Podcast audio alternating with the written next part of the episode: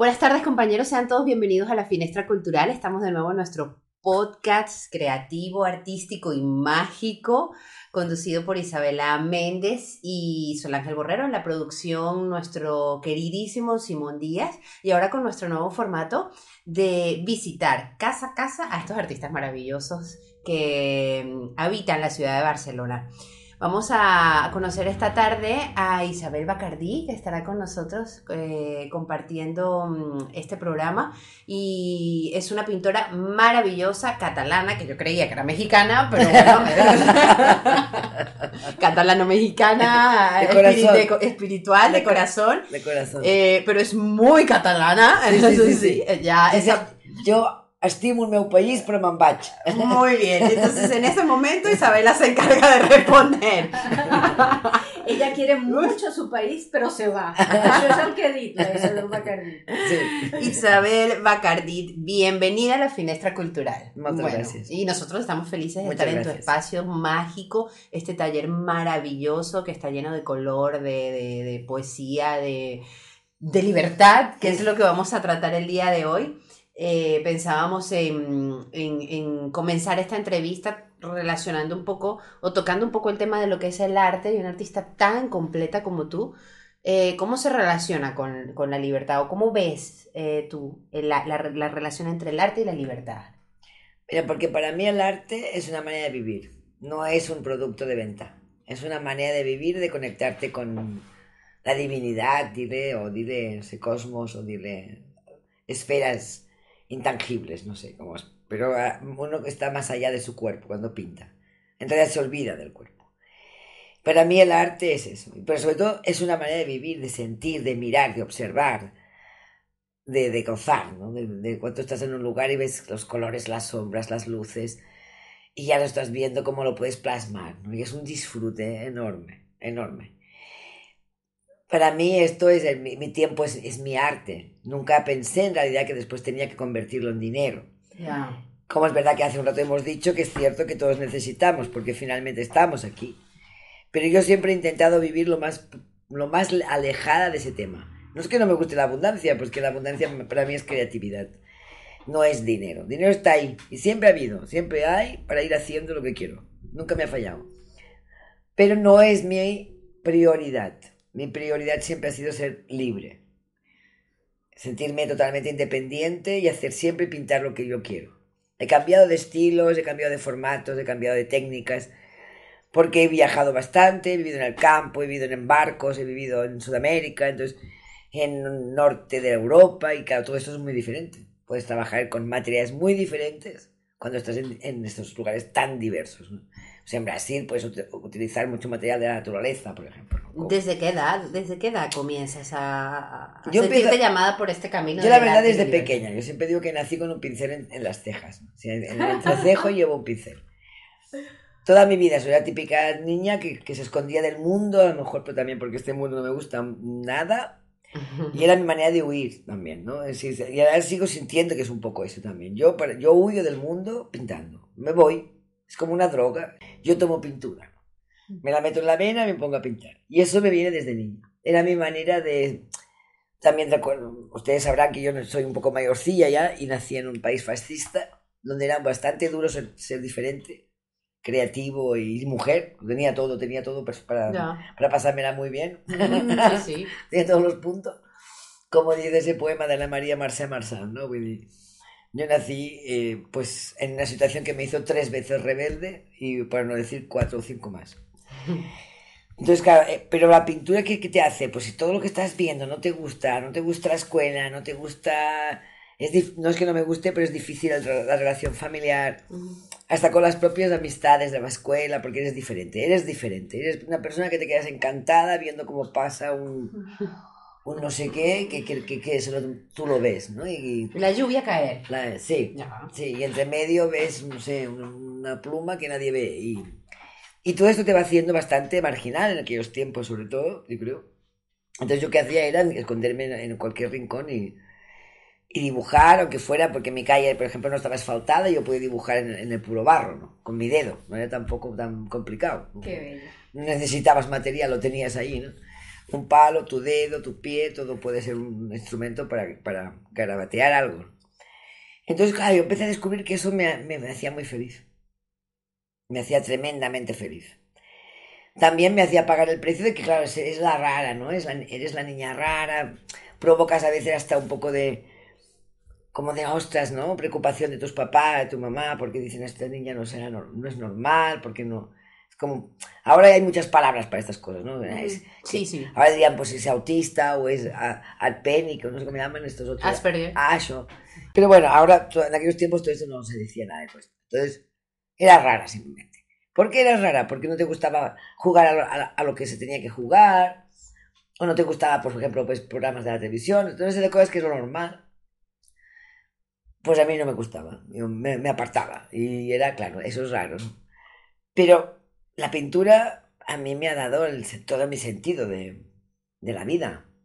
Y, después, más mayor, entré en la escuela de arte, la Llotja, ya también en la escuela de Poplanou, con el señor Miquel Simón, que lo adoro, porque él me entendía mi alma. Era la persona que entendía mi alma en aquellos momentos, cuando yo era niña. Y me dejaba que yo hiciera en su escuelita, que, que tiene ahora su hija en la Rambla de Poplano. Yo tenía mi, él me permitió que me pusiera mi espacio, yo hiciera mi lugarcito ahí en un rincón, yo quería como mi cueva.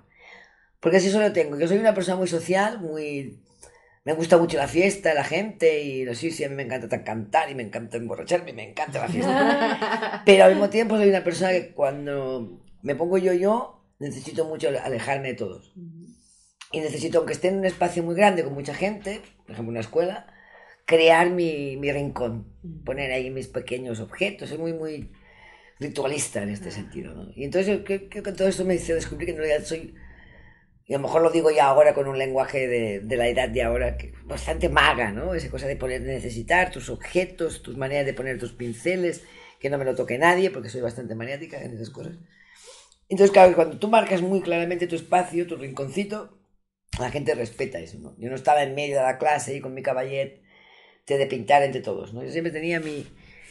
Y después cuando fui a la Yocha pasó lo mismo, ¿no? Siempre creí, creí en mi, mi, mi lugar. Y eso me ha ido haciendo que soy bastante así. Porque también se, va conociendo con la vida, ¿no? Un poco te conoces en, entradas, ¿no? Que te vas conociendo. Yo soy una persona que me gusta mucho, como diría el perro, que ¿no? me, me, encanta ir a las bermutar y me encanta estar con la gente y tal. Pero cuando llego aquí, este, a este pequeño espacio en el Puchet... Un espacio sagrado. Es mi espacio sagrado y soy muy feliz. ¿Qué, ¿Qué, elementos inspiradores? Mm, Isabel, Isabela está fascinada. me siento absolutamente em, relacionada con lo que estás diciendo y reflejada. Sí. Claro, es que porque también eres maga. elementos inspiradores. Bueno, la verdad, ha habido etapas diferentes, porque la vida no es tan lineal. ¿no? A mí me gusta muchísimo la naturaleza porque yo me siento una persona absolutamente de la tierra, absolutamente conectada con la, con la naturaleza y soy muy feliz cuando vivo en la naturaleza. Pero como también he vivido en la ciudad y también he tenido, si yo, pérdidas emocionales, como cuando se fue mi mamá, por ejemplo.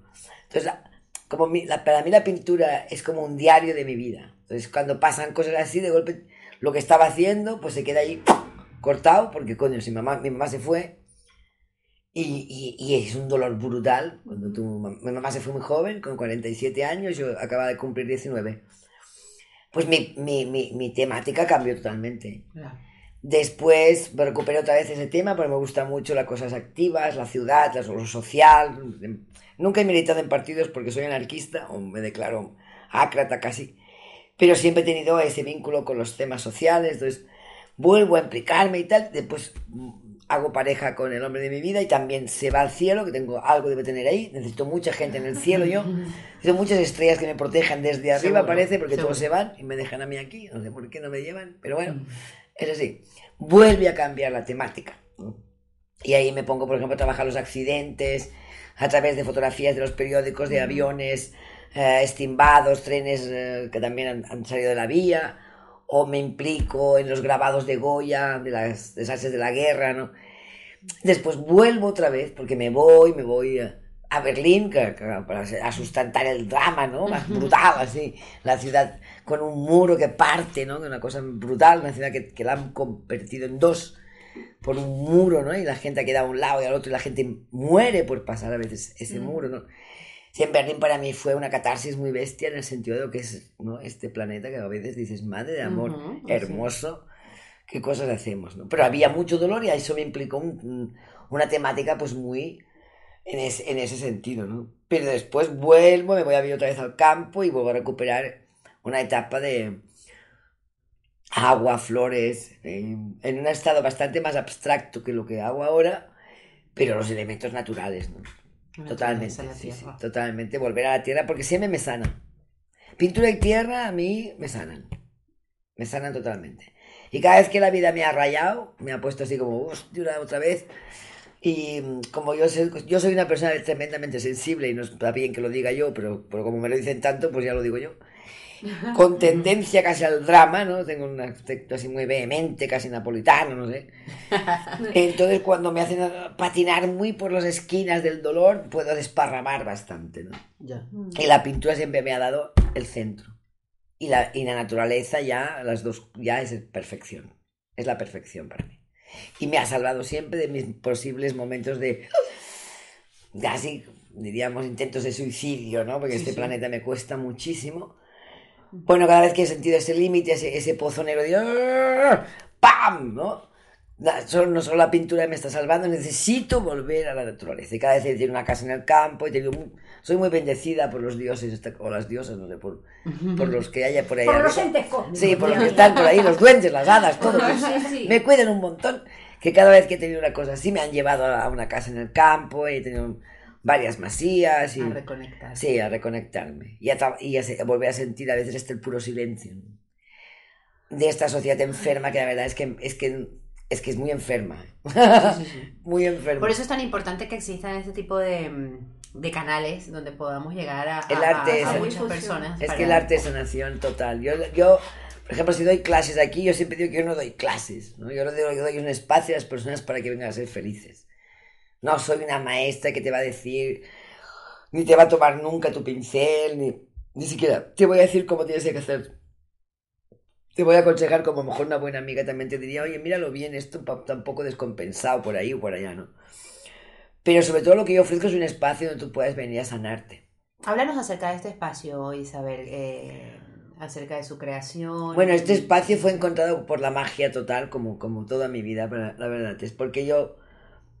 A ver, cuando yo llego a Barcelona, como en el 2008, que regreso de vivir en, en el Ampurdá, en, el- en un molino, por una decisión familiar que hago con mi padre, me atropelló una moto, entonces eh, fue un, accidente bastante brutal para mí, porque yo soy una persona muy activa y muy movida.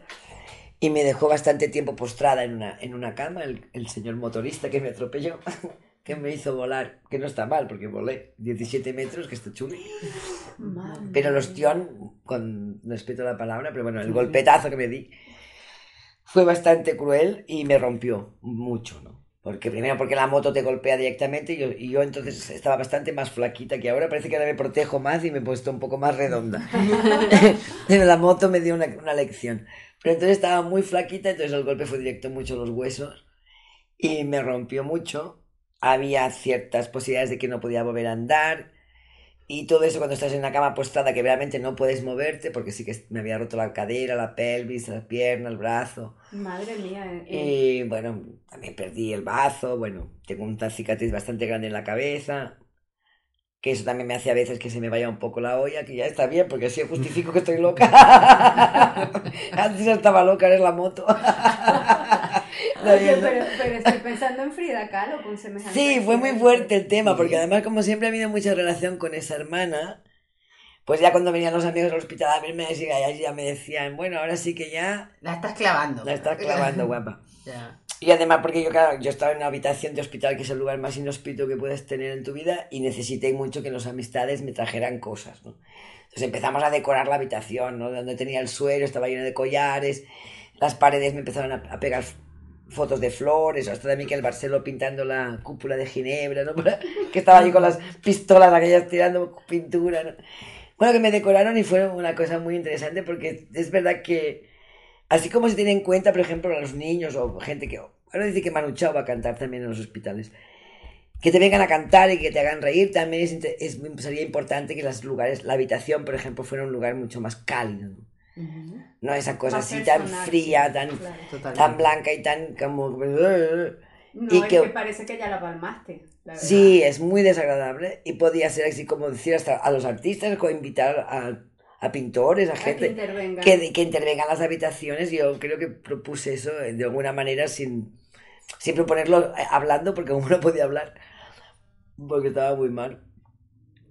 Pero a través de que sí las amistades entendieron que yo, yo me conocen y me quieren, necesitaba decoración porque mira cómo yo vivo, como veis este taller, imaginar una habitación cuadrada, blanca, con una cortina que te separa de la persona al lado, donde escuchas todo lo que hace también sus mejores necesidades. Es bastante duro todo, ¿vale? Sí, sí. Pero bueno, también, por ejemplo, eso te hace cambios, ¿no? Como, ¿por qué te pasa eso? ¿Para qué te pasa eso, Isabel? ¿Por qué te puestras? Te- te- te- casi te matas. Aunque yo no me maté, pero bueno, dicen que todo lo atraes. Pues si yo traje esa moto, pues la debí- la debía traer por algo. Porque estaba pasándolo muy mal. Porque me cuesta un montón este planeta. Y a mí, a mí eso es verdad. Y me- Ay, Isabel, me cuesta. cariño, a mí también. Claro, es que cuesta. A toda persona sensible Así. nos cuesta un montón. Porque es una. Eso hemos. Bueno, han creado, porque yo, yo no sé si me tengo que implicar en eso. Una sociedad totalmente cruel, ¿no? Es de una injusticia tan brutal. Todo el mundo pegado al dinero. Tiempo es dinero. Paguen hipotecas. Sean esclavos. Trabajen para ganar dinero porque tienen que pagar. Para que ellos vivan de puta madre, ¿no? Entonces todo esto. O sea, a mí me, me pone, me, me pone, me pone mal. Entonces, si además tú eliges no estar ahí, Sí. también hasta estos mismos tontillos que son tu, tu gente te- también te atacan. Es como una cosa bien rara, ¿no? Es como que tu libertad también molesta, tu felicidad sí. molesta. Al final molesta por todas partes. Totalmente. Molesta a los grandes porque tú no estás pagando impuestos, por decir algo, pero también molesta a los de como tú. ¿no? Sí, a los de tu tribu, por a tu decirlo así. ciudadano de a pie, ¿no? Sí. porque tú has elegido no ser, no ser carne de cañón del puto trabajo de, de lunes a viernes me cago en la vida, sábado y domingo tengo que divertirme. A saco, además, porque si A no saco, te diviertes. Claro, y no es así bien en otra vez el lunes, el, sí. el maldito lunes, que es el día de la luna, fíjate que femenino. Justo el maldito lunes tengo que volver a ser esclavo. Bueno, yo no elegí esto, desde muy joven yo me fui de casa de la familia con 17 años, ya me fui a Cádiz porque siempre me interesaba mucho el sur, parece. Como decías de rato, el sur también existe. En busca de, digamos, de otro tipo de vida, de, de sí, como buscando un poco como, como Gauguin, no sé, o como, en principio como Vincent Van Gogh, que ya sabes que amo, que lo tengo pintado porque yo adoro este caballero. Porque él quería hacer una comunidad de artistas en el campo, ¿no? Y Mi sueño, yo le llamo el sueño Vincent. Ay, avísame. Yo lo- ya lo he hecho dos veces, pero la gente parece que no estamos preparados. O sea, algún día lo conseguiré. Y... Claro que sí, seguro que sí. Pero que claro, vivir juntos es más económico y además podemos compartir lo que nos gusta y podemos sembrar la comida y comemos lo que sembramos y eso es, muy barato o casi gratis porque la tierra es muy generosa. Aquí- aparte que hay un montón de hierbas y cosas que, no, que desconocemos que son comestibles. Correcto. Entonces la vida podía ser mucho más placentera, divertida, libertaria o libre. no sé. Entonces yo siempre aposté por esto, siempre aposté por esto y esto también me llevó a irme a Sudamérica en busca de este el sueño dorado, el dorado. Eso te iba a preguntar. Sí. ¿Por qué y para qué te vas Por a eso, Sudamérica? me voy por eso. Por esa sensación de que hay más espacio. Después porque, porque, por ejemplo, yo el primer país que viví fue Brasil. Tenía mucha necesidad de vivir en un país donde la gente es alegre y no pide perdón. Porque aquí casi, casi tenemos una cultura, eh, bueno, aparte de 40 años de fascismo, que también hay que Tela. dejarlo muy claro, que son 40 años, es muy duro, muy duro. Y como Cataluña es un país que siempre está muy jodido con ese tema, de los castellanos y todo este tema, así que ya, ya vemos cómo estamos. Bueno, que aquí no se podía ser feliz, no se podía ser alegre. Y a mí, la- a mí me gusta la alegría. La alegría para mí es uno de los sentimientos más profundos que hay. Pero aquí se apostaba más que la profundidad va por el, por el drama o por el, la, la, la, la- canción protesta de enfadados. ¿no? Estamos Claro. enfadados con la vida. Y a mí eso, todo eso no, no me parece. Todavía ese dolor como que se lleva. Sí, se lleva, se, lleva. pues, porque el dolor, el dolor, nena, el dolor enferma y la enfermedad es un negocio y la alegría no enferma. ¿No? ¿De claro? Si estás alegre nunca vas a estar enfermo. Claro, por eso ese afán como que en, en querer mm, llevarlo de generación en generación. Claro, ¿no? hay que traspasar el dolor. Y la rabia, No, y dolor, la queja, yo dolor, rabia, queja, todo lo que es Sí, esta sí. negatividad te enferma y eso es un negocio. Ellos viven de tu, de tu enfermedad, de tus cánceres o de tus... sea, aunque sea una gastritis, ¿no? Aunque lo que sea, todo es un negocio. ¿Y cómo te recibe Brasil? Ay, yo súper. Brasil me, me recibe súper bien, porque además yo me voy en velero, ¿eh? yo me voy de cocinero en un velero, no me pago un pasaje de avión porque no tengo nunca de estos dineros. Traspaso el Atlántico en velero, que fue un viaje maravilloso, que nunca olvidaré, porque fue algo maravilloso. Yo nunca había subido en velero. Y, y yo pues, hacía lo que se llama barco stop, y me- me- la pareja que tenía el velero me dijeron, usted sabe navegar estupendamente, lo he hecho toda la vida, soy No, un crack. No, me había subido una vida en un velero. Y bueno, y me, y me dicen, pues muy bien, a cambio de que cocinas y tal, te llevamos a Brasil. A dije, fantástico. Y realmente me subí al velero y era mi casa. Era fantástico. Justamente la dueña del velero me se mareaba todo el día, tenía que ir todo el día con esos parches, la pobre. Y yo cocinando, haciendo pan, Tú pescando, me lo pasé en. No te mareas. Nunca. Pasamos por Cabo Verde, pasamos por varias islas de estas desconocidas que son, bueno, nada, que son peñotes de, de tierra, pero que son preciosos, llenos de pájaros, hasta que llegamos a Bahía, pasando por Fernando de Noroña, que es un paraíso. Bueno, ahora ya han puesto, ya han puesto aeropuerto, ya lo cagaron. Ya llega el turismo, ya- y de élite ahora, claro. Ya. Es una isla maravillosa. Pero cuando llegamos no había eso. Entonces la gente que no, no llegaba nadie ahí. Y entonces fue como sentirme súper coqueño. Paraíso total. Porque das- que- que haces así, te comes una papaya, haces así, te comes una piña. ¿no? Así es, tiene que así ser. es. Ah. Un olor a flores, la gente hermosísima, hermosísima. un- Sonreída, capaz de abrazar sin amorosos. Parabéns para vos, eh, que sea feliz. vos". Bueno, así como dices, bueno, cuando el humano está bien, es, es maravilloso. Ya. sácalo de eso y se convierte en un monstruo, ¿no? Pero cuando está feliz en un ámbito que comida, casa, bueno, lo que lo básico está ahí fácil, pues la gente es muy feliz y es, entonces por tanto es muy amorosa, muy generosa y fue precioso. Fernando de Noroña fue precioso. Y después ya llegué a, a- a Brasil y Brasil me recibe bien humanamente, pues en un momento político difícil y, y entonces el dólar cae, yo llegaba con nada, con 50, como llegas aquí con 50 euros, pues yo llegaba con 50 dólares, entonces los 50 dólares ya se convierten en 4 dólares. Pero bueno, yo me, la- me defendí y lo que digo, sí me recibió bien porque conocí a una mujer que tiene una galería en Río de Janeiro, la María Teresa Vieira, a veces de ella sí me acuerdo perfectamente, que me acoge como una madre, ¿no? Me da casa, me da poder hacer clases con sus alumnos en portuñol, como decía yo. Pero muy bien, muy bien, muy bien. Pues después, de ese- después me voy a Bahía y me meto al interior y ahí sí me pierdo en una aldea y ahí sí que me siento en la Martinica, diríamos. Ahí sí que me siento entre todos negros menos yo. Y como que hago un retroceso casi infantil, ¿no? Me siento una niña, juego, pesco, voy en canoa, me caigo al agua, no sé navegar, horrible. Bueno, aprendí un montón de cosas, ¿no? Porque no es fácil navegar en un tronco. Y porque todo no tiene quilla, entonces se, voltea muy rápido, ¿no? Y todos se reían mucho, era muy divertido. Pero sobre todo a mí me reconcilio con eso, que la alegría no es, no es una cosa superficial ni banal, hasta lo pongo en un catálogo que tengo, en una exposición que hice en Sitges y cuando volví y lo aposté esto, ¿no? Es decir, sí que bonito es poder vivir sintiendo la alegría y que la alegría no es ser superficial, ni frívola, ni que no me, que no me baten las cosas que pasan en el mundo, pero simplemente me las tomo, como decía Pérez, porque es un cantante que había aquí que me Mm. gusta mucho de rumba, que decía, es preferible reír que llorar. Y que es cierto. Porque si te quedas en el drama, lo que vas a hacer es enfermarte. Y además no hay, no hay camino, no vas para adelante. Te quedas ahí bueno, en el lamento, y en, Sí, y sí. en la queja, y en el drama, y uff. Es cierto que se da en muchas películas, se da mucho comercio todo ese tema, ¿no? Y sobre todo las farmacéuticas. Pero a mí no me interesaba. Entonces Brasil me, me dio esa posibilidad, de, me quedé un año de reconciliarme con eso. Pero como el país estaba muy mal con ese color de melo, ahora me vino el caballero este cabrón, me fui a Chile. Para, porque Chile sí que me permitía a lo mejor remontarme un poco en la economía, porque sí que ya eso de vivir siempre así como debajo de una palmera tiene su tiempo. Y porque soy pintora y también quiero pintar, ¿no? Y me fui a Chile, y en Chile sí que realmente fue muy bien todo. Llevaba unos dibujos y unas pinturas hechas en Brasil que eran muy bestias, porque Brasil eso sí que lo tiene.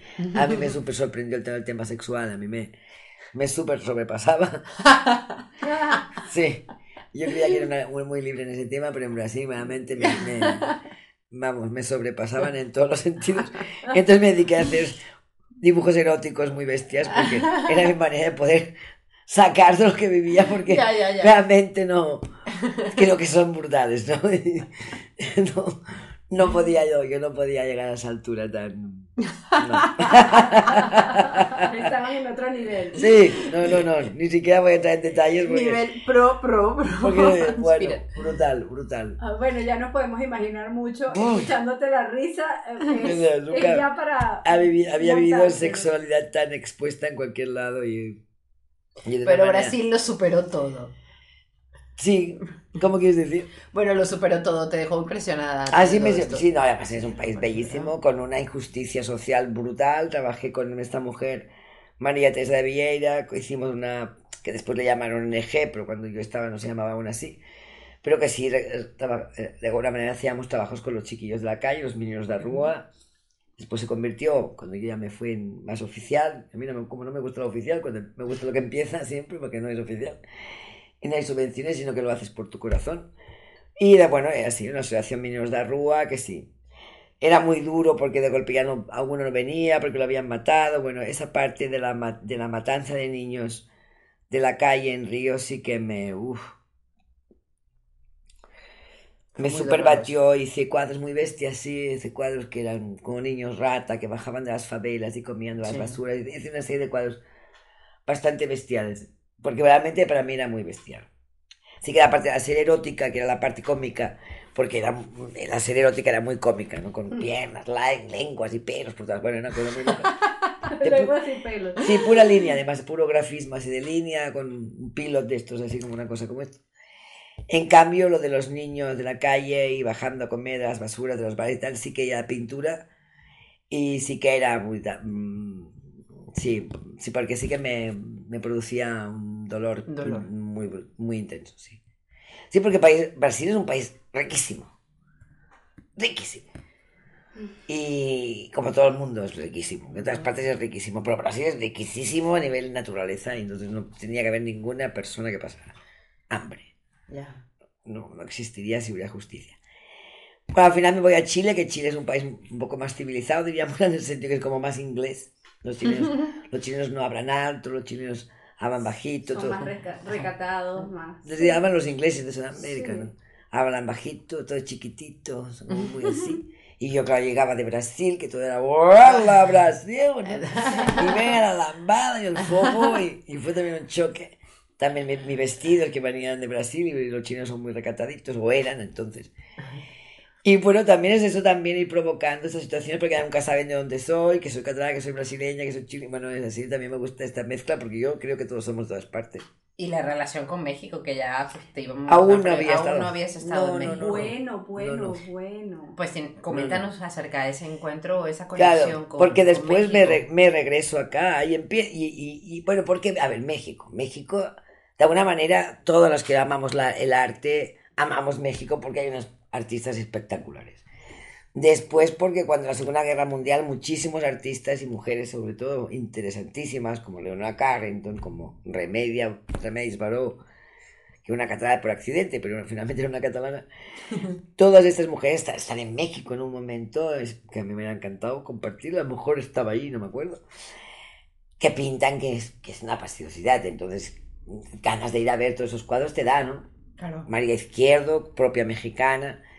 Y no digo ahora, tampoco voy a obviar a los hombres, ¿no? Porque también Diego Rivero, Siqueiros, Tamayo, tampoco les voy a dejar fuera de, de la olla, porque también son muy buenos. Y después, mm, todas, en- bueno, al menos en mi generación, habíamos leído a Castañeda. Entonces México siempre estaba ahí, ¿no? Después conozco mexicanos en Barcelona en los 80, que habían llegado algunos por aquí, y los encontraba apasionantes apasionantes porque son gente que no tienen, no tienen, a mí me gusta la gente que no pone límites en su pasión. Y yo vengo de la, de la tradición catalana que lo que más te enseñan es a tener límites en tu pasión, ¿no? Y no te, no te, no te apasiones, no te pases, ¿no? No, no, No te apasiones tanto. Sí, no, no, no, no, no. Nenes, ja has vist com bailamos No cal, no cal. Com bailem els catalans? Ho has vist com bailem els Sí, catalans? Ting, ting, ting, Sí, sí, sí. ting, ting, ting, un, dos, tres, cap aquí, tac, tac, cap allà. Que es muy bonito porque es una rueda que da Sí. el giro al sol y la luna y es muy cos cosmocológico y todo lo que vulguis, pero a nivel de... És molt contingut, és molt contingut. és contingudíssim. contingut. Y una persona como yo, pues claro.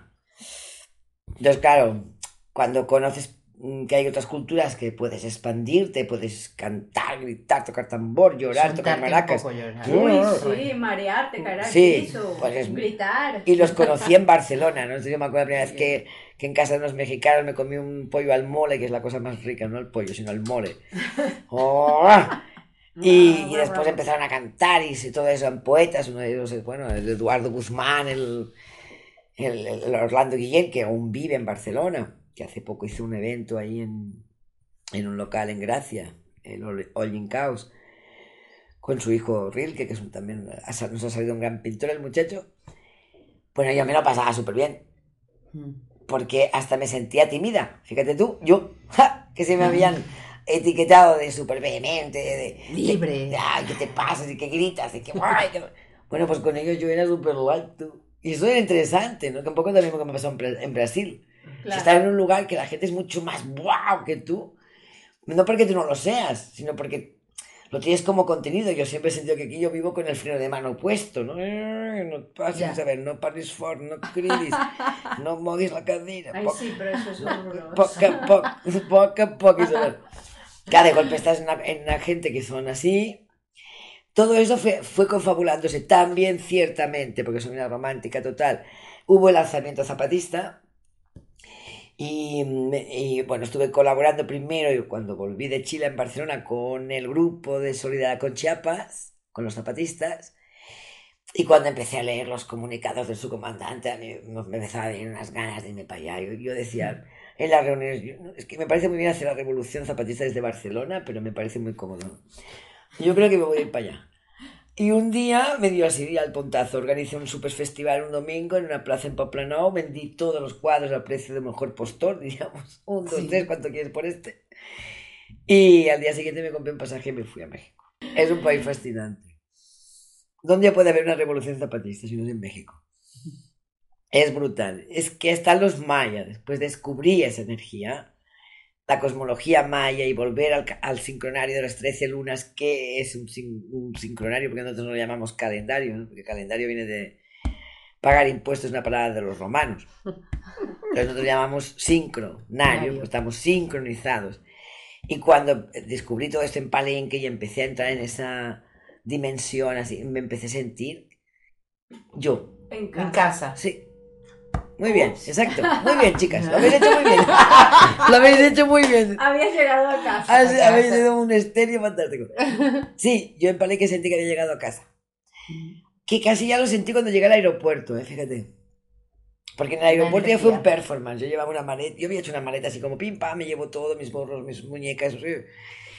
Sabes que en México cuando entras hacen aquello del, del que tocas un, un botoncito, Ah, se pone rojo, se pone verde. Sí, se igual. pone verde, puedes pasar, se pone rojo, te para la aduana. Sí. Y a mí evidentemente me puso rojo.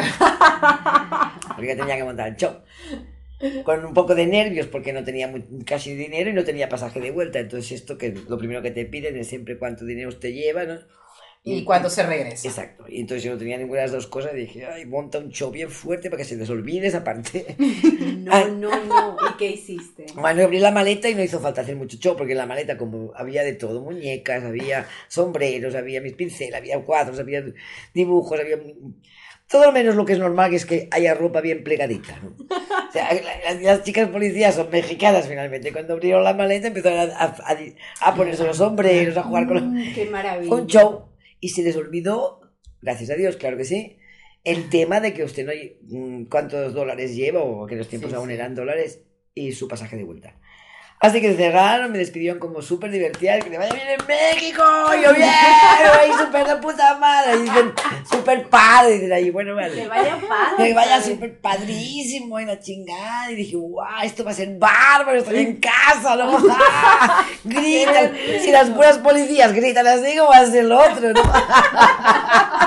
y, y estaba fascinada, ¿no? Hostia, tú, imagínate si ellas gritaban como súper lo- alocadas, total, total. Ay, qué maravilla. Y la verdad es que sí, fue, para mí fue un gran, gran, gran momento, ¿no? Bueno, es que es México, es, es un país de magos y de magas. Mm.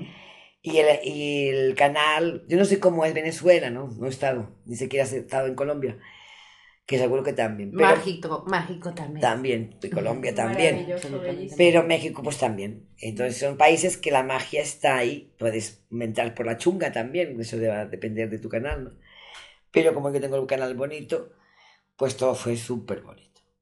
Y ya así de encontrarme con el hermano Lalo al día, a la semana de haber llegado en el Zócalo, que es un lugar que puede haber Ujú.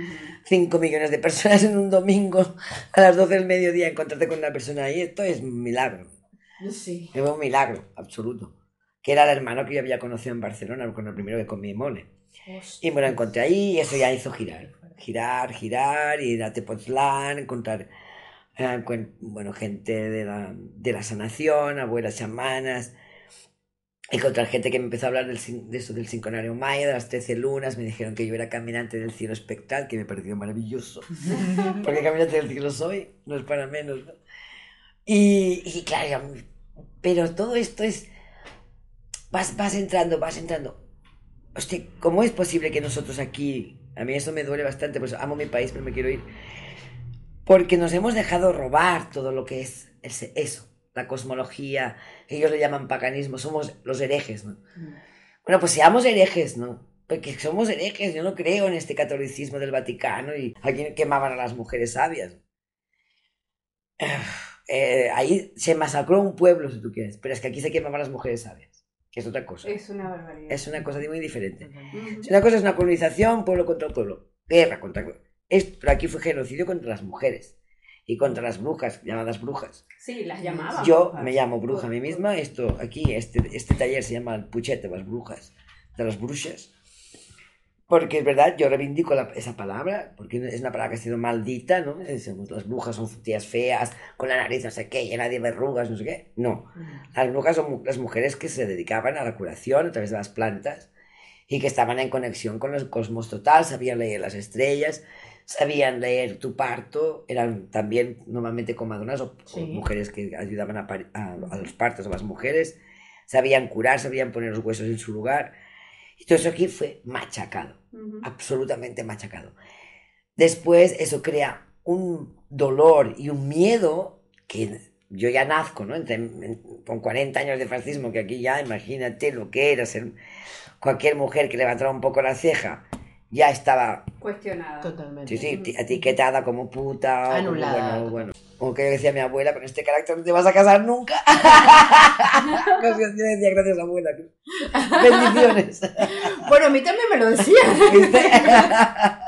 que la- antes las brujas nos vamos encontrando Bueno, por el claro, camino. Es que en realidad esta, esta, esta maldita maldi- cosa maldita está en el mundo, ¿eh? Está en, mira, la India o mira en lo que hacen con las chicas en África, ¿no? Es cortar el clítoris, digamos, que no, no es una cosa que pase en un lugar. Lo que pasa es que si tú has elegido, yo del caso elegí- elegí este, esta parte del planeta y, y solventar este tema, ¿no? Del ¿Cómo miedo. podemos irnos salvando, eh, Isabel? ¿Cómo podemos buscar una, Lo un estamos espacio? haciendo, lo un- estamos haciendo. Muchas veces lo conversamos entre amigos cuando estamos reunidos o que llegamos a este mismo tema. Decimos, bueno, ¿dónde vamos a parar? ¿En una montaña, lejos? Eh, o, o- o momentos, hay días en los que despertamos y lo hablamos y pues quiero desaparecer del mundo hoy. Mira, mira, por ejemplo, montaña". eh, ¿Cómo esto que está en esa puerta tiene que ver con esto, ¿no? Plantar el sueño, ¿no? La yurta, con personas La dentro, la comunidad arriba, con el campo, la tierra, el arte, porque te fijas que hay gente trabajando la tierra y otros que están pintando. Sí, Al lado sí. hay una persona una ca- que va a caballito, pero no es una persona que, es, que le hace daño a ese animalito, sino que van como dos amiguitos felices. La mujer que está a la derecha está conectada totalmente con, con los elementos celestiales. ¿no? El de abajo le pregunta al que viene a la ciudad y el que me dice, bueno, ¿tú qué, qué- tú qué quieres? ¿no? Y Tiene un zapato de cada estilo. Y el de la izquierda total vuelve a tener un cuerpo de casas en su cuerpo, ¿no? Con su comunidad, vamos a la comunidad, con un elemento que aquí se ha usado mucho siempre como elemento de fortuna, que es la herradura del caballo. ¿no? Porque los caballos son seres muy especiales Mm. y muy conectados. Lo estamos haciendo, Isabel. Sí. Bueno, yo, yo lo creo clar- clarísimamente. Yo siempre le pido al espíritu que no me deje morir esta vida, por favor, porque yo cuando volví a esta vida, lo que pedí es que ya no me iba a pasar lo de otras vidas. Ya pringué demasiado, ya me quemaron, ya me tal, no sé Sí, qué. En esta me tocaba poder plantar la nueva era del 13-20, el, el sincronario maya, el sincronario de las 13 lunas, y que podría vivir felizmente con mi arte. No, yo no necesito ah, ni ser famosa ni, ni que mis cuadros se coticen a millones, no me interesa para nada. Pero sí puedo vivir con mi arte. Y mi arte es mi vida, no solamente es mis cuadros. No, no, Mi arte es mi vida, es mi manera de vivir. Yo quiero poder vivir en un espacio natural, donde puedo compartir con gente como ustedes, felizmente, donde nos amamos, nos respetamos, nos queremos, nos cuidamos Así. Y comemos de la naturaleza, no matamos animales porque no necesitamos comer animales, porque hay productos de la naturaleza que ya compensan toda grasa que puede traer animales. Si algún día un animal viene y se me ofrece, pues a lo mejor me lo como como cualquier hombre.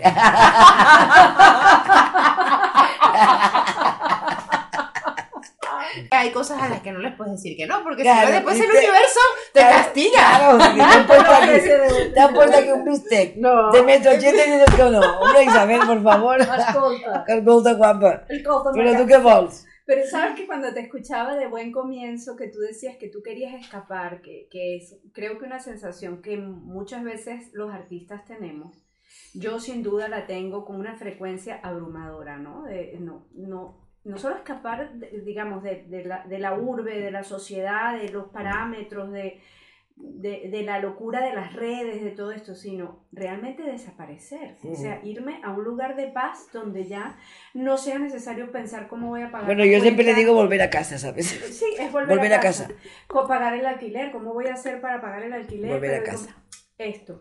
Pero, pero fíjate que cuando tú eh, ibas hablando, yo pensaba, sí, puede ser leído como una manera de escapar, pero puede ser exactamente lo contrario. Esta es tu manera de habitar. Es decir, tú has decidido, implantado, has militado en tu manera de habitar.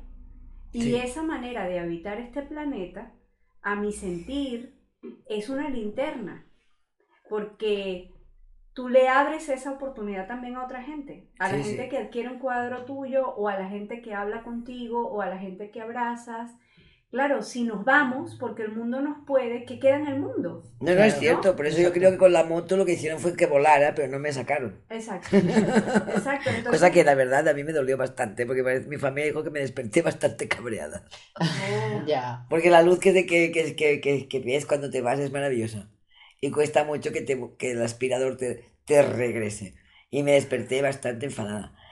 Pero con, el- con los días en el hospital, mientras no podía moverme, pues la cabeza sí podía pensar. Entendí Déu lo que tú estás diciendo. Mm.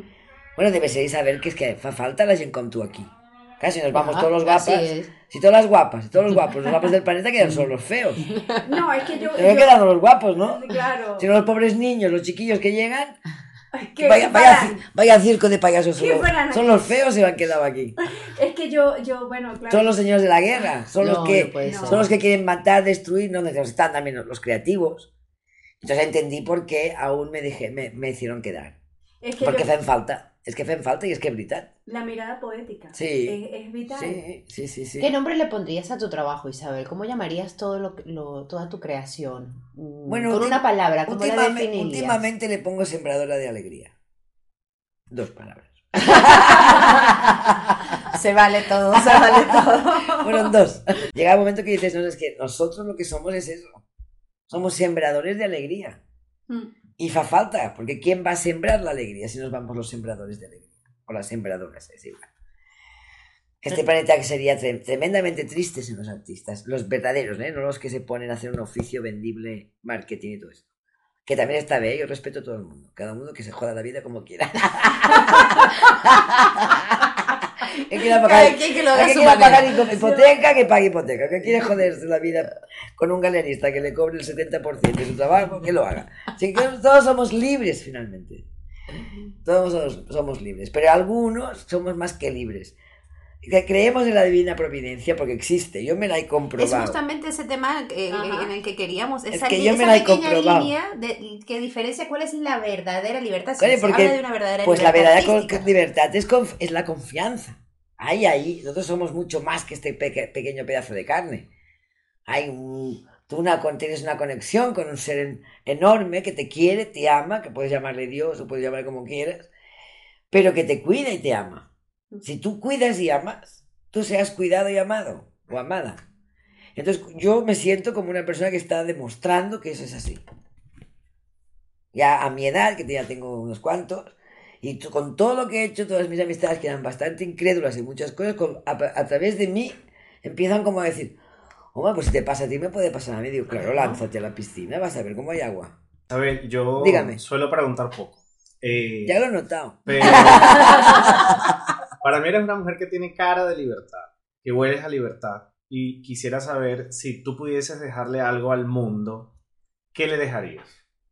Amor. Amor, amor, amor y alegría, alegría, alegría. Y anarquía, anarquía, anarquía. Las tres as. y armonía. Todo, me parece que todo empieza por A, Como que sí. Pero sí, fíjate, le, le dejaría amor, alegría, armonía y arte. Pero el arte de vivir.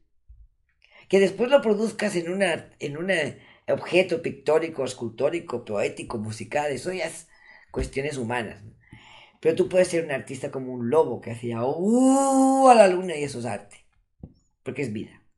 Pero cuando escuchas un lobo aullar, es brutal. Es la mejor orquesta del mundo, primero para mí. De verdad. Entonces, cuando entendamos que arte no es solamente son objetos, que yo, también los hago, yo pinto, ¿no? He visto camisetas y abanicos, lo que sea, porque lo que decíamos, hay que generar un dinero. Pero hay momentos que tengo una ganas de poner todo esto allá afuera y decir, miren, el que lo quiera, que lo quiera y el que no, pues para basura, porque yo lo que quiero es ser feliz. Puedo vivir sin dinero. Se puede. Yo he vivido en lugares que se puede vivir casi, casi, sin tocar dinero, sin ser monje budista. Simplemente con lo que pesco, como me habían galeado, como mis camarones.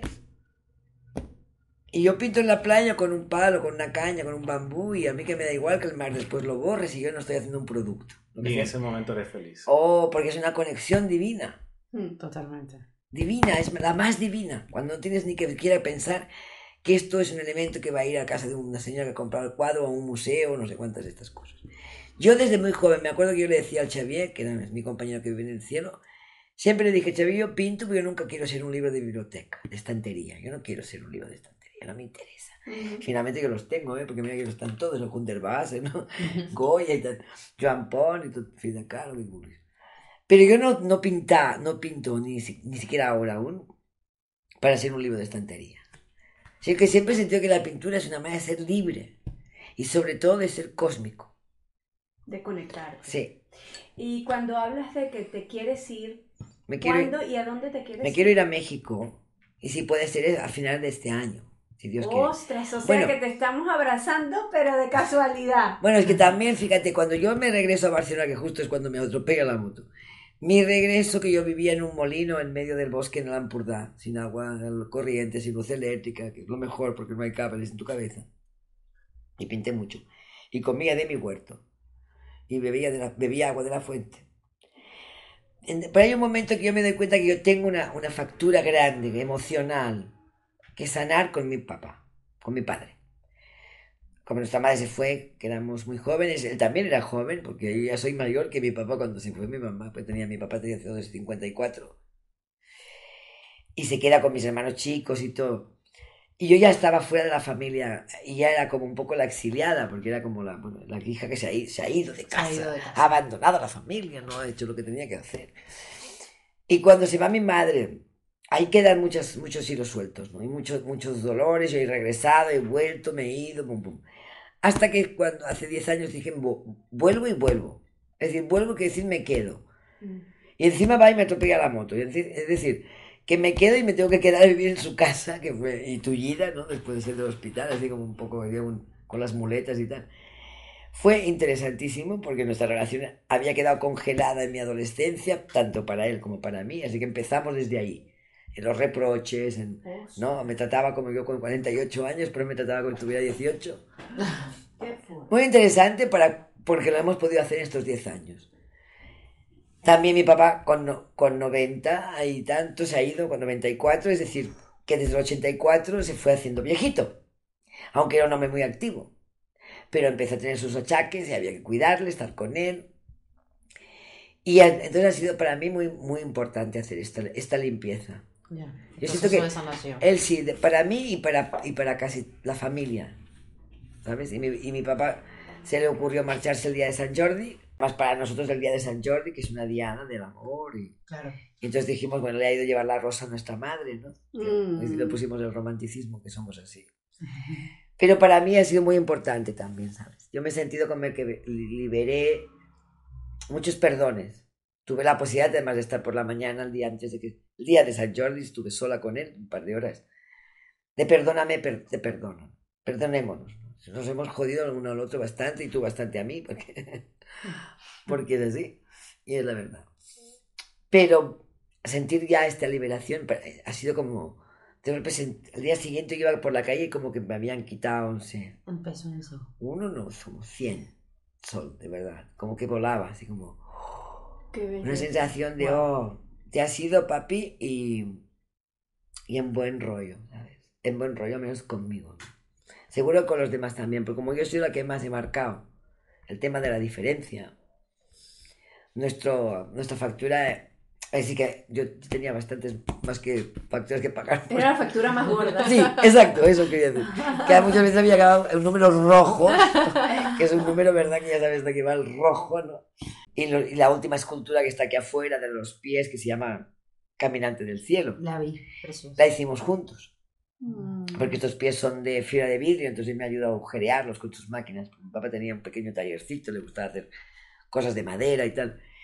Entonces para mí ha sido muy simbólico que dos semanas antes estuviéramos haciendo esta escultura con los pies con bambú, porque lo que separa cada pie es bambú y el bambú es el bambú.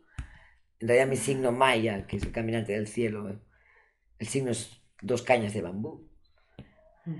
Y para mí ha sido como que, bueno, que desde arriba me han, me han bendecido, a verlo, que lo he hecho bien, quedándome. Aunque había momentos de verdad que, que yo sentía, hostia, yo necesito volver a recuperar mi, mi vuelo, mi manera de vivir y, y todo esto. Pero bueno, contenta. Llegué aquí. ¿Cómo llegué aquí? Mágicamente. Yo estaba en- sin taller después de la, de la de recuperación del accidente porque tenía un taller, pero como no lo- desde el hospital no lo podía pagar, pues lo tuve que dejar. ¿no? Y cuando salí ya me pude volver a mover bastante bien. De- yo participo en un grupo, colaboro eh, con un grupo que se llama Prupemnus, que es de un centro cívico de Canfalipa, Paplanou, que es un una- un grupo de que como para integración, ayuda a integrar a los inmigrantes, sobre todo a las mujeres marroquíes o de países que llegan que no hablan castellano, ya no que no hablan catalán es bastante normal, pero tampoco hablan castellano, no son peruanas o venezolanas o colombianas, ¿no? sino que vienen de países que no hablan ni castellano, pues que hay, o sea, ahí se les da clases de castellano y de catalán gratuitamente, también se les mm, informa de cuestiones, bueno, de ayudas y Ujú. cosas. También de- a veces algunas huyen de sus maridos, bueno, todas esas cosas. Y yo colaboro con ellas siempre eh, por las fiestas justo de mayo, que han sido ahora otra vez. Y aquella vez yo hice una tela grande, cuando había todo una- un grupo de personas que podías poner eso, que pones la cara y te haces la foto. Ah, sí. Ese tipo de foto cool que le llaman. ¿no? Mm. Y ese día, bueno, apareció una mujer que siempre colabora también. Y me dijo si yo estaba pintando al óleo. Le dije, mira, no estoy pintando porque no tengo ni siquiera espacio. Estoy aquí en casa de mi papá haciendo dibujitos y las muñequitas de cartón, en todo caso, salieron ahí. Las muñequitas del todo está bien. Porque son cajitas de té que las abría y las cortaba y hacía muñequitas porque no tenían mucho lugar. Pues siempre necesito hacer alguna cosa para que baje. Porque si no, no baja. Si a mí me baja si muevo la mano, mira, cada uno se bajará como se bajará. A lo mejor tú bajas no sé, en meditación, ¿no? Pero Claro. yo cuando, a mí me baja cuando hago esto. Si no, no, mira, no me baja. Y entonces ella me dijo que este, había este taller, este lugar que estoy ahora, que había estado aquí su hermano, que su hermano en diciembre había ido al cielo, y que conocía al dueño y, y yo dije el puchet. Yo no digo, bueno, pero vea, me- tu corazón me dijo, tú llama. ¿Qué te pasa? Tú llama. Y llamé y aquí estoy. Hace, ahora en agosto seis años. Wow. Qué bonito. Sí, tengo este hombre, es un ángel, realmente. Un super ángel. Puedes recibir aquí a, a personas que quieran de pronto aprender a hacer cosas artísticas contigo. Yo lo hago los viernes. de- Los viernes, fíjate que está hasta la publicidad afuera. Mm, he te- Lo que máximo que he tenido, porque tampoco dan para mucho más, son cinco, cinco, pero siempre han sido mujeres. ¿Qué, qué mensaje eh, darías. Isabel, o, eh, o cómo ves ahora con el paso tan acelerado del tiempo, de la tecnología, de las nuevas invenciones? eh, ¿Qué mensaje le darías, bueno, básicamente al- a, los padres, ¿no? Que son los que están ahí también cara a cara con las nuevas generaciones, con, estos, con los hijos, que, que al final, pues, unos cuantos años el planeta, pues, está, es para ellos, ¿no? Eh, ¿Qué mensaje le darías desde el punto de vista artístico? ¿Cómo llevar este tema de tanta tecnología? Siempre lo comentamos, tanta, tanto digital, tanta, tanto plástico, como hablábamos hace rato. Bueno, Sol, mira, la verdad, siempre les diré que está bien, todo está bien, hay tecnologías y se pueden usar, pero que no se olviden de usar sus manos. Porque el hecho de usar las manos, las manos que no son nuestra verdaderamente nuestra herramienta, más que un móvil y que un ratoncito que hace así, que no es lo mismo hacer así, solo así, o así, que hacer toda la mano, ¿no? Y pintar o modelar, Modelar. us- o usar tus, tus, tus manos te conectan con algo aquí adentro, de- porque son dos manos, por tanto son dos hemisferios que están trabajando juntas. ¿no? Yo soy la- de la creencia que, que mover las manos es como mover hilos invisibles. Con tu cada dedo tiene un hilo que se mueve cuando tú las mueves. Y mm, lo puedes hacer con una guitarra, o con un violín, o con una flauta, o, o hasta imaginariamente, porque a veces yo estoy aquí así haciendo solamente así, como si tocara la flauta, pero yo veo los hilos. Si los la- las nuevas generaciones pierden esto y se convierten en máquinas, no sé lo que puede pasar, no tengo ni puta idea, pero para mí no va a ser bueno, para mí, porque yo soy muy de la naturaleza. Entonces yo, por ejemplo, soy muy una persona que sufre mucho con la electricidad, por eso cuando regresé de vivir en el molino sin luz eléctrica, que fue mi decisión vivir así, porque a mí me pone como un poco la electricidad y soy de esas que toco un vaso y, peta, o los pelos se me ponen así, depende qué jersey me pongo y, y la paso chungo, es que no resisto. Después tú te vuelves a acoplar porque somos animalitos como las ratas, ¿no? Nos podemos con este veneno y con el otro y vamos, vamos viviendo, ¿no? Pero cuando tú te vas a la naturaleza y te purificas mucho de los ruidos, de todo, del aire, Sí, sí. y regresas aquí en medio, bastante normal que es que te pete algo. Y a mí me pasó, bueno, no me petó interiormente, me, me trajo desde afuera un golpetazo, pero bueno, para mí fue una manera de decirme, prepárate porque dices que te vas a quedar hasta que tu papá se vaya, yo no sabía que serían 10 años, me han sido 10 años. Ese golpe me ayudó a entender que, bueno, era una decisión durísima quedarme. Me cuesta mucho vivir en el cemento. Vivir en el cemento, vivir en las casas cuadradas, la línea recta. Hay un montón de cosas que nos enferman. Así. Y después te vas habituando. Tengo la fortuna que vivo en el Puchet, que tengo el parque aquí. Yo salgo de aquí, yo digo que mi casa es muy grande. Pero como aquí no tengo ducha, pues yo me voy cada mañana a las 7 de la mañana cuando abre la piscina. Entonces eso es mi cuarto de baño. Que ya está aquí en medio de la calle Marmayá. Así que ya salgo, tengo un cuarto de baño bastante lejos. Grande porque tengo sauna, piscina, hidromasaje. Hasta gimnasio si yo quiero, pero pasa que yo no lo uso. Yo solamente me quiero bañar y duchar. Y después tengo el Parque del Puchet, que arriba hay unas mesitas maravillosas que tienes una vista de toda Barcelona, que es mi comedor. Entonces mi casa es enorme. Tengo un jardín fantástico que además me lo cuidan, lo podan, lo riegan, lo tienen li- limpísimo y yo no gasto nada, sino yo lo disfruto. ¿Qué es lo que es la vida? La vida es eso, disponer de que todo lo que Dios nos dio para disfrutar. Pero a alguien diabólico le dio el giro a la película y nos metió aquí en una, en una película horrorosa, que ni Shakespeare, de traiciones y odios y poderes y yo más que tú y venga que te doy y venga que te pego y venga que te mato. Y, y bueno, es un gran negocio la guerra, claro, y es un gran negocio el hambre, la enfermedad y estamos ahí, estamos ahí. ¿Cuándo se va a salir? Para mí, personalmente, cuando, cuando me metí en el tema de los mayas, creo que si volvemos realmente a, vivir el 13, que son las 13 lunas que realmente tienen un, un, un- un ani- un anillo solar, volveremos al verdadero tiempo cósmico. Y por tanto la Tierra volverá, a- hará una subida, porque este universo es muy grande, la gente no sé si se cree que estamos aquí Sí. solitos, o que solo bailamos con el sol y la luna y no hay nada más. La Tierra necesita un Un empujoncito. un empujoncito hacia el amor. Grande. Y sí que siento, desde la primera vez que volví de México, que era el 97, ahora que estamos en el 2019, sí, aquí también va entrando el cambio. Porque en el primer, la primera vuelta, cuando volví con toda esa información, aquí no había oreja, sino que había Mm. rechazo. Tanto que pensé, mejor en, en lugar de hablar, escribo. Y hice una revista que es en colaboración con otras personas, claro, que nos juntábamos, así como ahora, Sí. cada uno traía lo que quería publicar, hacíamos una comidita, una paella, lo que fuera, pasábamos súper bien, nos tomábamos un buen vino y editábamos la revista que se llamaba Adiosas. Una revista chiquitita, como un pequeño un fanzine.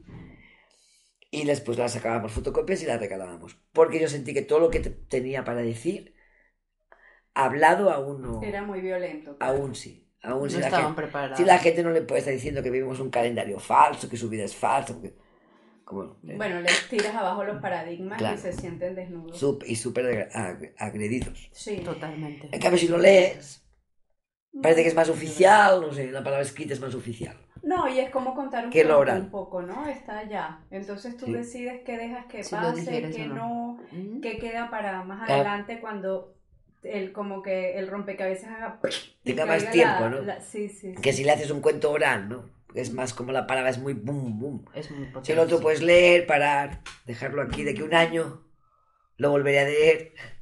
De aquí 10 años te volveré a leer. Y ahora por fin, Isabel, entiendo lo que quieres decir. Exacto. Y dices, oye, pues ya era hora, guapa.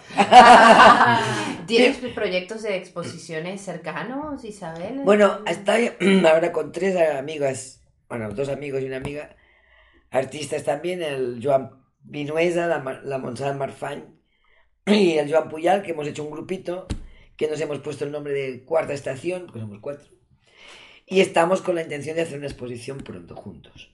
Bueno, seguro que va a ser en un centro cívico, un lugar así.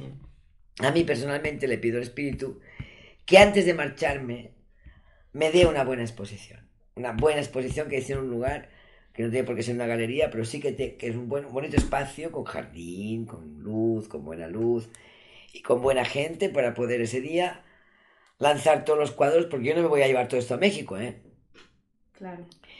Entonces que cada persona se haga responsable de un hijo. que adopten, que adopten a mis hijos y los cuiden, por favor. ¿Vas a pensar en producir esa gran exposición? Pues piénsenlo, estaría encantado. Qué bella, por favor. ¿Qué significa tu signo, el signo que has hablado, Maya? Mi signo maya es, soy el, des- el- el explorador, el despertador, el mensajero de- del cielo en la tierra. Mm, ¿Y qué otros signos hay? Hay 20. 20 signos como mío. 20 dedos tenemos. En realidad, volver al 13-20 es volver a nuestro cuerpo. Sí, porque nuestro cuerpo tiene 13 articulaciones y 20 dedos. Tan sencillo como eso. Mm, Pero que quiere decir que tú aceptas que eres una nave cósmica. Tú estás diseñado con dos números mágicos que están en el cosmos. Pues que están en tu cuerpo, porque todos tenemos 20 dedos. Si no es que has nacido con algún problemilla. Normalmente todos tenemos 5 dedos en cada extremidad y 13 articulaciones, empezando por el tobillo derecho, se va subiendo, tobillo, rodilla, cadera, muñeca, codo, hombro, cuello, hombro, otra vez codo, otra vez muñeca, cadera, el 11, el 12, rodilla y el 13, otra vez el, to- el tobillo, 13. 13 articulaciones, 20 dedos y tenemos 14 falanges en cada mano. Y si sumamos 14 y 14 es 28. Tan fácil como es, fíjate qué fácil. Nuestro cuerpo está diseñado con la luna. Volvamos a eso. Y volveremos a, la a que tu, tu, tu mente es tu mente, es tuya, y tu tiempo es tu tiempo, y no estás ahí generando dinero para que cuatro hijos de puta vivan de puta madre, dicen ellos. Es decir, se revienten en sus lujos, porque al final acaban todos reventados igual. Sí, sí, con sí, sus cocaínas una cadena además Pero de- en, en esos lujos están matando a mucha gente de hambre. sí, eso es ya, lo- insoportable. Ujú. Es insoportable que haya seres que tengan esa, esa, no sé cómo llamarle, porque humanidad, no sé cómo sé qué llamar, a gente que necesite tener 20 estos yates que ves ahora aquí en el puerto de Barcelona, que son unas barcas, unas cosas. que Pero ¿para qué necesitas esto si viajan tres? De ahí cabrían 300. Ya. ¿Para qué quieres después una casa aquí, una casa allá, una casa allá, una casa allá? Comprarte una isla, no sé qué. Si no tienes tiempo. Otro día escuchaba una abuela argentina que últimamente corre mucho por Facebook o por internet. Ah, me la pasaste. La que te- linda la abuela, ¿no? Ay, precioso. Porque dice eso, yo no puedo salir del sistema, pero el sistema no entra aquí. Si no me entra en mí. Si yo no participo de consumir productos de según qué multinacional, de- todo, cada uno puede ir poniendo un granito para que las cosas vayan cambiando. Y evidentemente, sobre todo, volver a la naturaleza. Volver a, a vivir así en comunidad, en pe- pequeñas comunidades donde, donde podamos comer y vivir. Y es sobre todo, para mí, sobre todo, darle a los que vienen, los chiquitos, Ujú, así. un enfoque de vida que no es ni la competencia, ni el- la acumulación, y no me importa que tú no tengas. Decir, es- La es- empatía, la exacto. empatía, por Dios santo. exacto. Claro. Sí. Eso para mí es el trabajito, ¿sabes? Pequeñito, pero si cada uno hace ese pequeñito y que eduquemos a los, a los que vienen, eduquemos, enseñemos a nivel de nuestro propio acto, sobre todo, claro, a los que vienen a este planeta chiquitos, de que hay para todos. Eh, ya que nos encontramos en, en la finestra cultural, a mí me gustaría preguntarte qué, qué sería aquello que, mm, que siempre te gustaría tener o man- mantendrías abierta en la, en la finestra de tu corazón, por decirlo así, más poético. O sea, ¿qué es aquello que tendrías siempre abierto de par en par desde la ventana de tu corazón, más allá del arte, de la pintura? Hombre, el, el amor, el, pero el amor ya de, de, un, de un humano, diríamos. Tener una relación con alguien, me gustaría otra- volverlo a tener, porque desde los 24 años que se fue el caballerito, la verdad que me gustaría volver a vivir lo que viví con Xavier. El amor humano. Sí, la, com- la, la comunión, la comunión con un ser. Pero que después no, quede, no se quede en ser la, la pareja tradicional que se queda encerrada en un piso y, y se hipoteca, sino que esa pareja, esas dos columnas, no están así todo el día juntitos, no, porque no me interesa eso, sino que es columna, columna, construcción. Ujú. Es, es, eso, es luna, sol y construimos un, una yurta y más yurtas y una comunidad, una tribu. Somos los iniciadores de eso. No me interesa la pareja para quedarme solamente con él y decir, tú eres mi amor, yo soy tu amor, y qué lindos somos. Y después de cinco, años, de cinco años se tiene un plato por la cabeza que no te soporto. Eso no lo quiero vivir, porque no me, no me ha gustado, no me ha interesado nunca eso. Y yo les, ya que estoy en antena, diríamos, les invito porque como nosotros los que, lo que estamos en el sincronario maya, nuestro anillo empieza el 26 de julio y termina el 24 de julio, porque el día fuera del tiempo, justamente en el, en el, en el gregoriano, es del día de San Jaime o de Santiago. Fíjense, qué Sí. gracioso. Que es el día fuera del tiempo para nosotros, el 25 de julio. Y nosotros estamos organizando en estos momentos un encuentro de tres días en la Garrocha, en un lugar maravilloso, el 24 en, un- en una comunidad que se llama Lumtag, que significa caballo de viento, que es un lugar lindísimo, que les invito a ir. Muy bello, muy cerca de Ulot. Cuando sales de Ulot, si les interesaría ya, les es- explicaría cómo llegar. Tienen caballos, pueden dormir en yurta, en tipi, se hacen Guau. temazcales. Es un lugar súper mágico que lleva también una Isabel. y des- el día siguiente iríamos a un lugar, el día 25 concretamente, es un espacio que está al lado de Besalú, que también es un pueblito lindísimo y hermoso con un puente medieval inolvidable. Y al ladito del pueblito nada, nada, ¿eh? Al ladito quiere decir que vas caminandito a pie, ¿no? Puedes dejar el coche en Besalú y, y caminandito. Justo la, en la portada alada, que es una portalada que hay una cerámica, que justo hay una cerámica de Santiago, que la vida es mágica, es decir, de Mm. San Jaume. Ah, Nos han ofrecido un espacio precioso entre cipreses, cipres- cipreses y palmeritas. Y ahí vamos a hacer lo que es verdaderamente el día de la celebración de ceremonia, donde será, bueno, haremos una excursión por los alrededores, nos llevarán... Ay, a- ¿Está esa información en algún lugar? yo cuando, o- cuando la, yo te la, os la pasaré a través de lo que sea de Isabel, porque estamos en la organización. Vale, perfecto. Ayer, anteayer y ayer estuvimos por la zona para organizar todo. Y más que nada es celebrar el día que le llamamos el día del, fuera del tiempo, porque marcamos muy claramente el día del tiempo es arte. Tiempo Guau. es arte significa tiempo es colaboración, cooperación, compartir, no es, Estaremos Competencia. no es tú eres mi enemigo, no me compitas, sino yo te comparto. Ujú. Somos, porque en realidad es lo que llaman los mayas in Lakesh, que significa yo soy tú, tú eres yo.